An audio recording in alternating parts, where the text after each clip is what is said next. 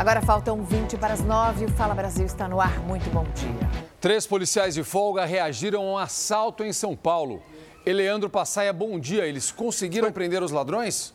Ô, meu amigo, prenderam um. Aliás, mais do que preso, viu? Ele morreu. Agora, os outros dois conseguiram fugir e estão sendo procurados nesse momento. É que os policiais dispararam várias vezes e há desconfiança que algum foi, é, foi pelo menos atingido aí, viu, Marcos? Exatamente. Pode ser que seja encontrado ali no hospital, inclusive. É isso, é isso. A área sendo periciada, os três agentes de folga estavam na zona norte da capital quando foram surpreendidos pelos criminosos. Os assaltantes, né, Passaia, ameaçaram atirar e os PMs, claro, reagiram. O suspeito baleado não resistiu aos ferimentos e morreu ainda no local.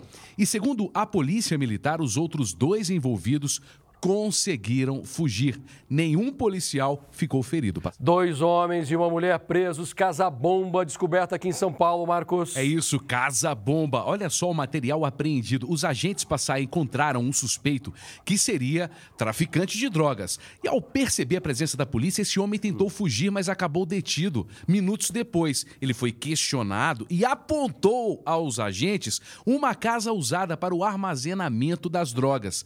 Aí os policiais claro, foram lá com esse homem. Chegando no local, um casal administrava o lugar. Grampo. Acabaram presos também. E no imóvel foram encontrados oito tabletes de maconha, mais de duas mil porções de cocaína e 1.300 porções de crack.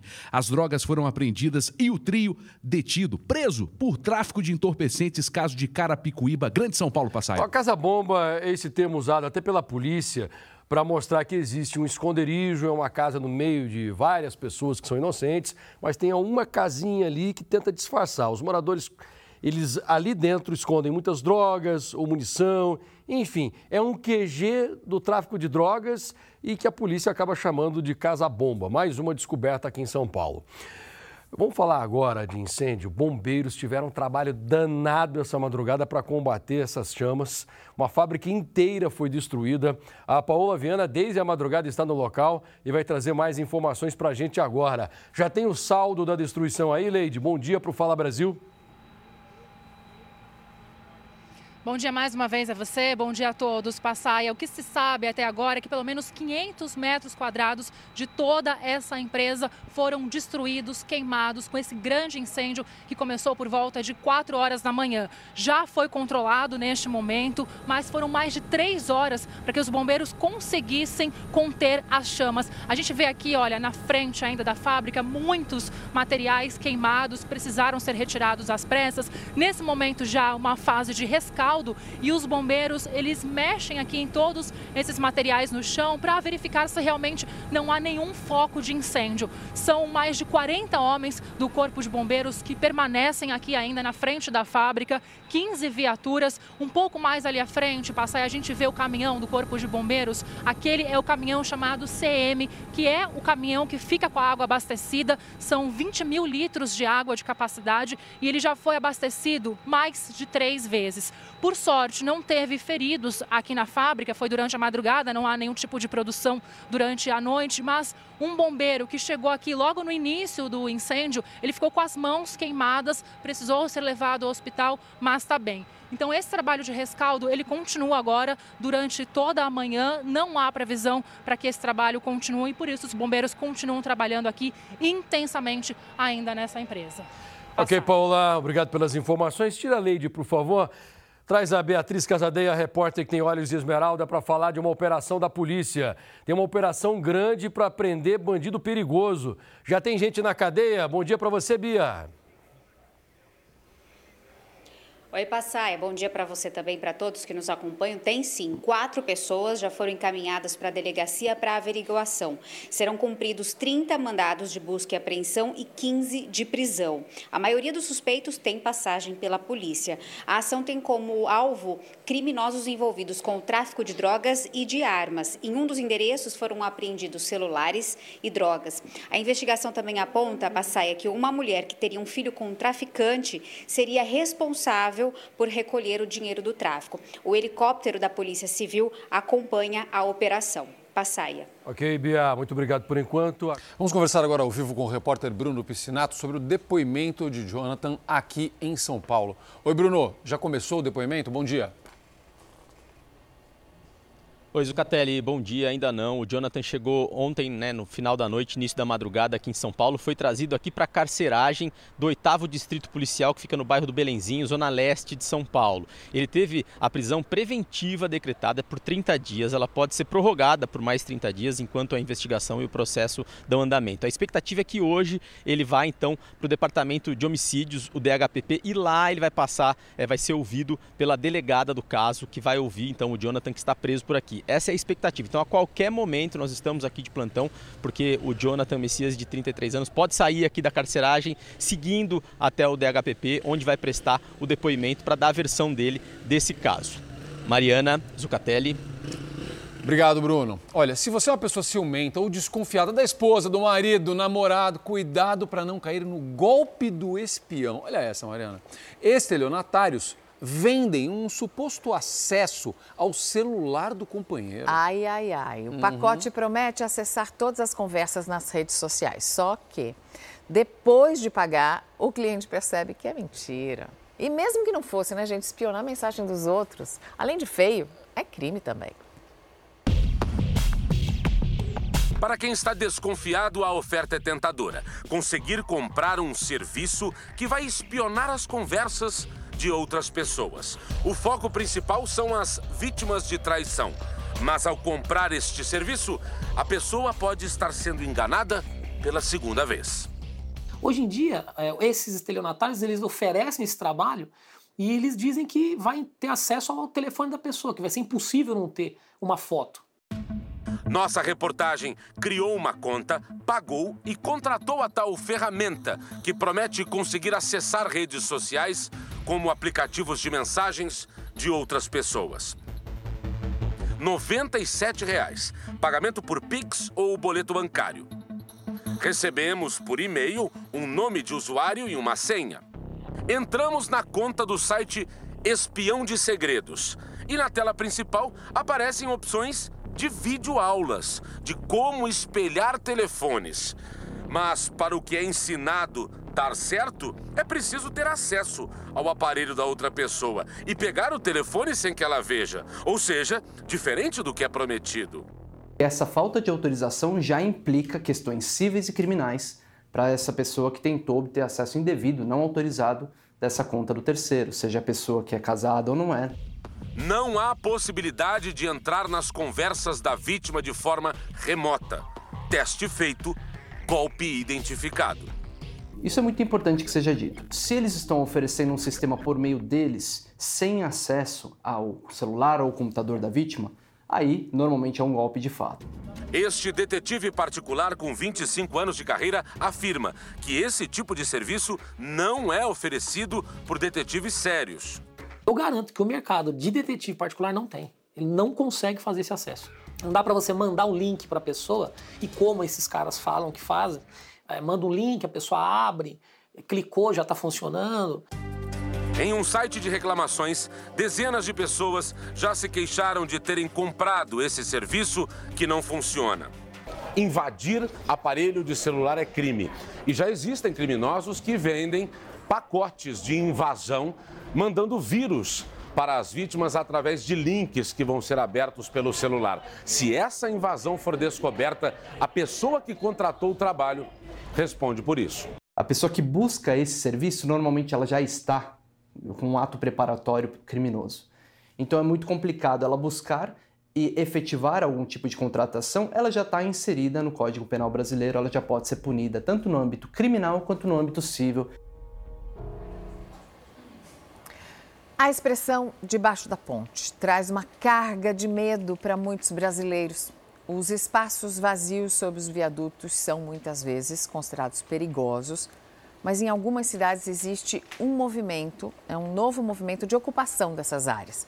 Só que para desenvolver projetos sociais. É, o que era assustador, né? Você vai caminhar à noite, vai passar num local assim, as pessoas têm medo, passa a ser um espaço de lazer, de esporte e de arte além de aprendizado.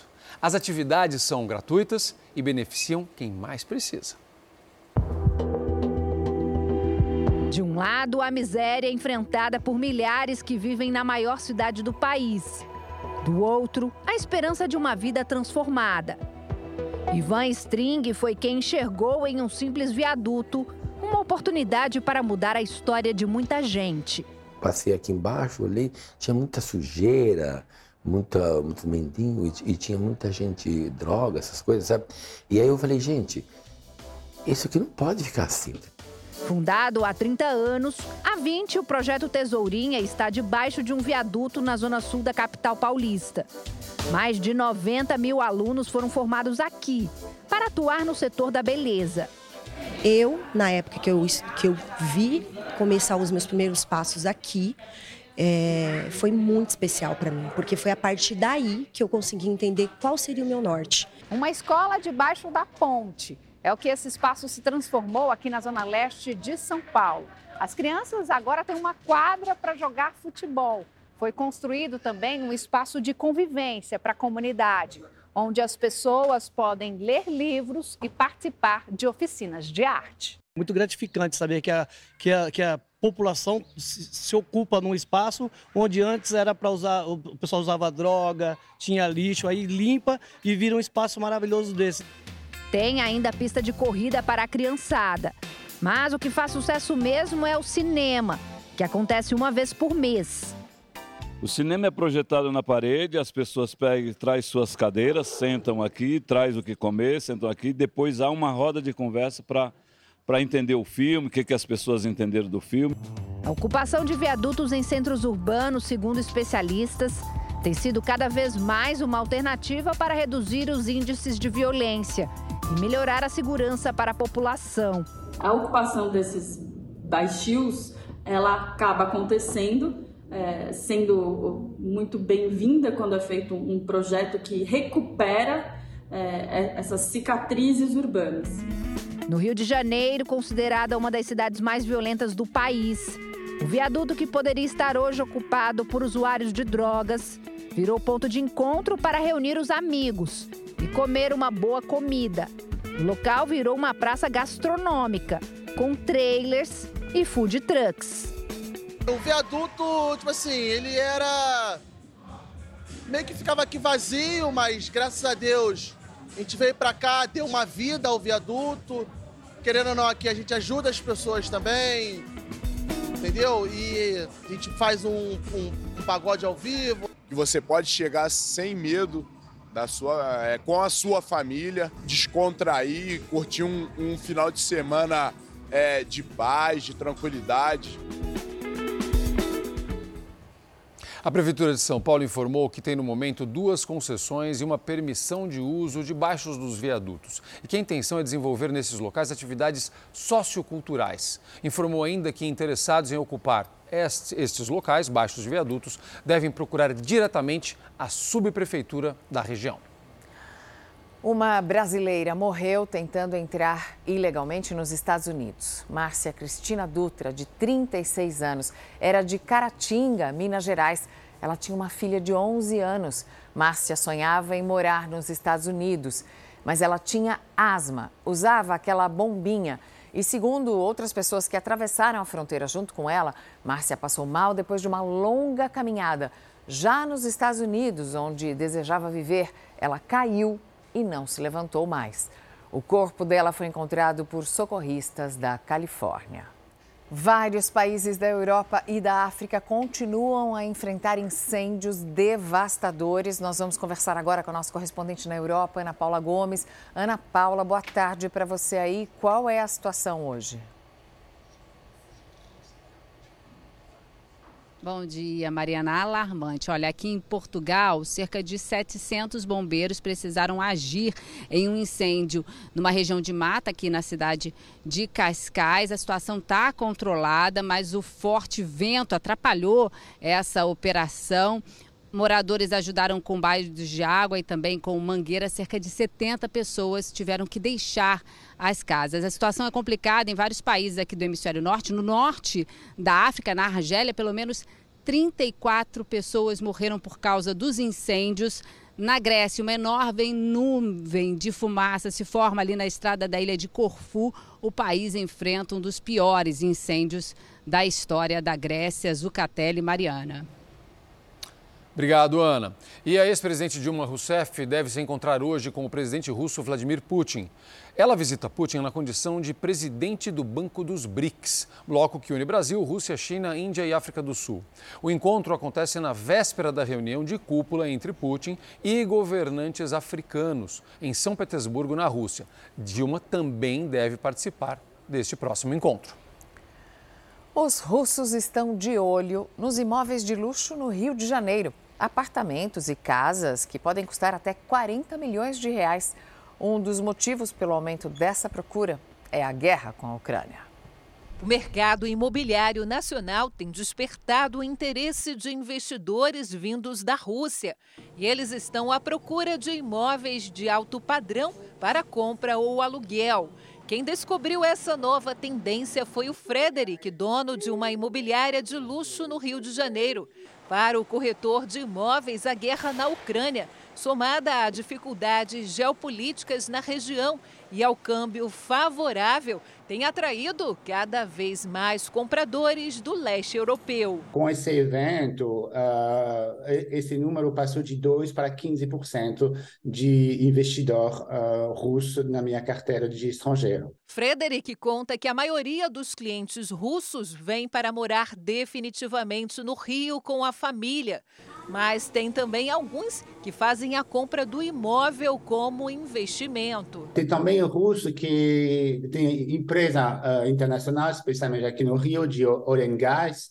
Uh, esses russos vêm se mudar, uh, aluga às vezes longo prazo ou decide de fazer a compra. Um apartamento como esse, amplo e decorado, e com uma vista de tirar o fôlego, é a preferência dos investidores russos no Rio de Janeiro. Alguns preferem imóveis sem lazer completo, mas porque são mais privativos, gostam de tranquilidade, e outros preferem imóveis com estrutura de resort. Esse apartamento custa 6 milhões de reais. Tem 350 metros quadrados e fica de frente para o mar da Barra da Tijuca.